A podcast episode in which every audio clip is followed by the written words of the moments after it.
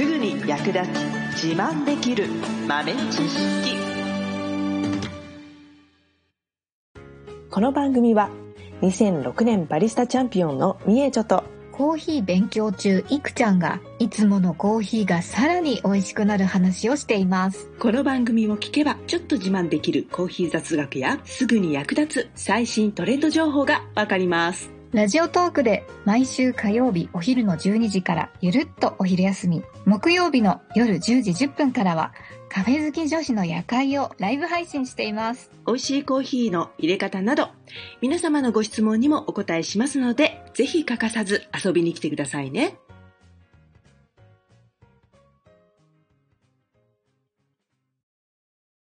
みえちょ先生。はーいバリスタ競技会お疲れ様でしたああ、お疲れ様でした。ありがとう、ありがとうございます。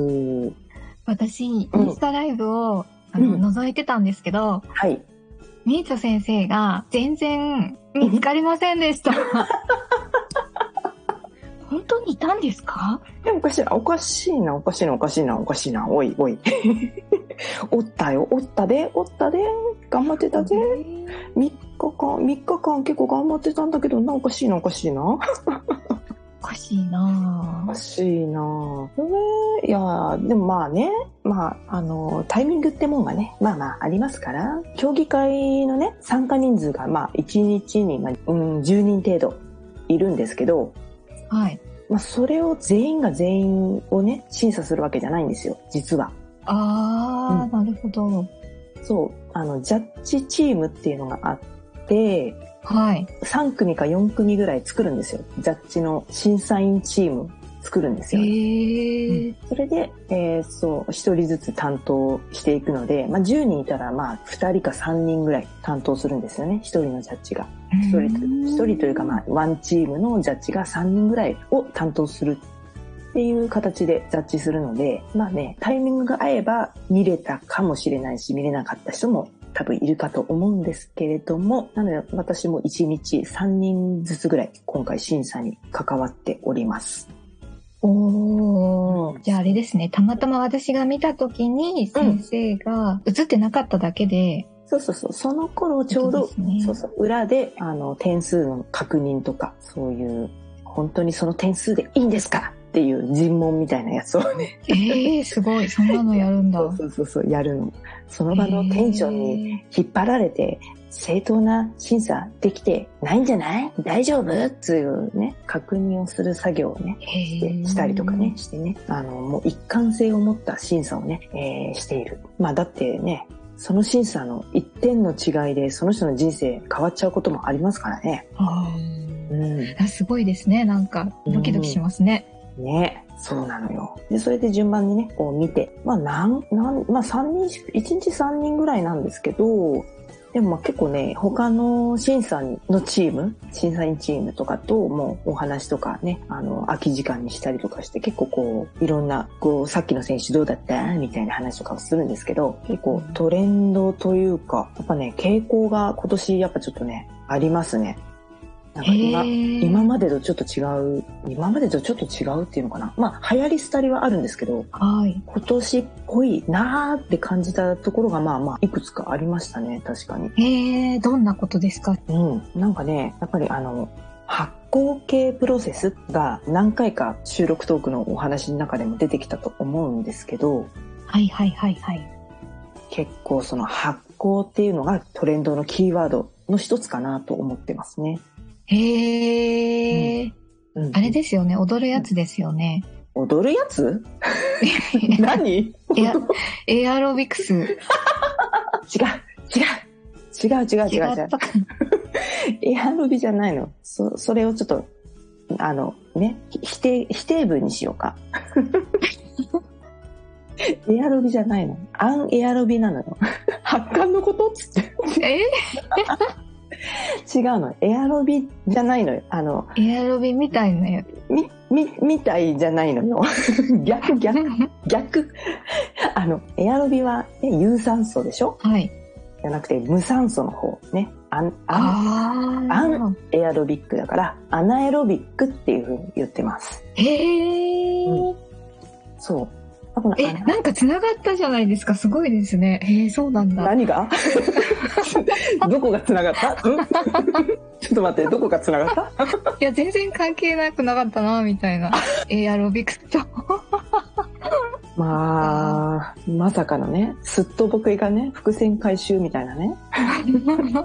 もう、ね、もう大変遠回りしちゃって。だからさ、エアロビじゃなくてアナエロビックね。アナエロビックがね、はい、流行りなのよ。結構それを使ってる競技者多かったですね。へー。うん、だからまだアナエロビックって言っても、まあ一般の人は、まあ、あんまり聞いたことが、むしろ聞いたことない人の方が多いと思いますけど、まあ、コーヒー好きのね、間ではもう、だいぶ慣れ親しまれているというか、定番というか、当たり前というか、うん、まあ結構ね、馴染んできましたよね。うんうんうんなので、ここで、まあ、流行りが、巷にね、ここか、スタートで巷にどんどん広がっていくきっかけになるんじゃないかな、なんて思ってますね。うんうんやっぱり競技会初でこうトレンドが作られていくみたいなのってあるんですか、ありますね、やっぱり。だって、ラテアートなんてやっぱり誰も知らなかった時代から競技会やってて、今もう結構当たり前というか、ね、うん、お家でもやる人もいるし、うん、まあ、そういうテレビ CM とかね、広告とかでもね、そういう写真見たことある人はたくさんいると思いますので、うんうんうん、あと、それとか、芸者とかね。ああ、芸者もそうなんですね。そうそうそうそう。芸者もだから10年前ぐらいとかに競技会とかで、こう、すごいみんなに競う、競う、まあ競い合ってるんだけど、そもそもが、えっと、競うように使ってた。へえ。そうそうそう。競うように使ってたんだよね。そういう、なんだろう、うん、なん、何の豆を使うかっていう、その、うん、何ですか、セレクトの、なんか競技者の、うん、何ですかね、腕の見せ所というか、うんうんうん、そういう感じなんですか？そうそうそうそうそう。まあ、どういう素材を選んできて、それを自分がどういうふうに焙煎とか抽出とかでコントロールして、で、まあお客さん、まあ、審査員ですけど、に体験をね、してもらうか、より素晴らしい体験をしてもらうかっていうところがね、勝負のポイントになってくるんでね。うん、まあちょっと今のうちにこのアナエ、エアロビじゃないよ、アナエロビックね。今のうちにちょっと、うん、アナね。アナ。アナね。アナ。アナ雪のアナね。アナ雪。言われちゃった。先に言われた。勝った。負けた。違う、競ってるとこ違うのそこじゃないのよ。そうそうそう。ね。そう、穴行きじゃなく て、私天然で言っちゃったよ。アナ雪じゃなくて、 anaerobic。今のうちにね、覚えておくと、ね、後にね、世間一般にね、広がってきた頃に、あ、これのことか。だいぶ前にいくちゃんがエアロビって言ってたやつこれかって。みんな思い出してくれるから。みんな先取りだよ、先取り。ね、そうそうそう。アナエロビックっていう言葉と、あとは結構フレーバーのね、表現とかもトレンドありますね。へー。コーヒーの味の表現に使う言葉として、まあ、エスプレッソとミルクビバレッジって言って、カフェラテとかカプチーノみたいなミルクを加えたドリンクをね、出すんですけど、もうその味の表現がまあ昔は例えば、まあミルクキャラメルとかさ、ミルクチョコとか、そういうなんていうの？なんとなくこう、簡単に味が想像できるアイテムだったんですよね。うんうんうん。もう今ね、進化しすぎちゃってわけわかんなくて。ええー、どういうことですか？もうね、カフェラテカプチーノ、皆さん想像してくださいね。それの味の説明、例えばメニューを開いて、こっちのカフェラテこういう味ですよっていう書いてある言葉として、バナナシェイクって書いてあったらどう思います？え？バナナシェイクの味？いや、バナナシェイク飲みに来たんじゃないよって。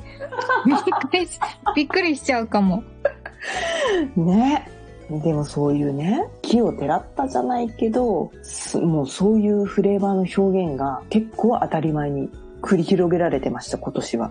へえ。うん面白いですね。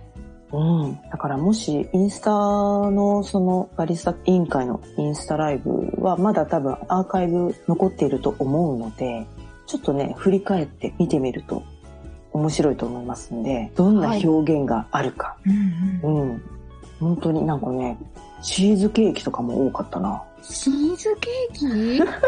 そうそうそうそう。チーズケーキの味がするカプチーノ。まあ飲んでみたいっちゃ飲んでみたいよね。本当かなみたいな、あるよね。いやでもなんか、その競技会からそういう表現が出てくるっていうことは、10年後ぐらいには、一般の人たちもそういう表現をコーヒーに対して使うようになるかもしれないっていうことですよね。そうそうそうそう。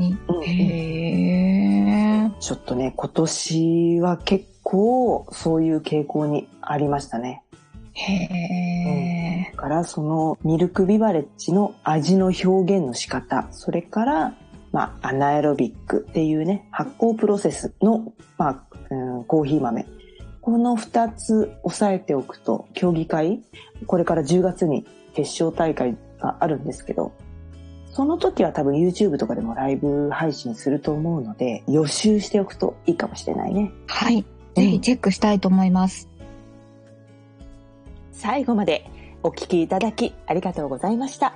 あなたのコーヒーライフに少しでもお役に立てたら嬉しいです。ご質問やツッコミは、ラジオトークで受付中。毎週火曜日お昼12時からゆるっとお昼休み。木曜夜10時10分からカフェ好き女子の夜会をライブ配信しています。ぜひ遊びに来てください。ではまた次回の配信でお会いしましょう。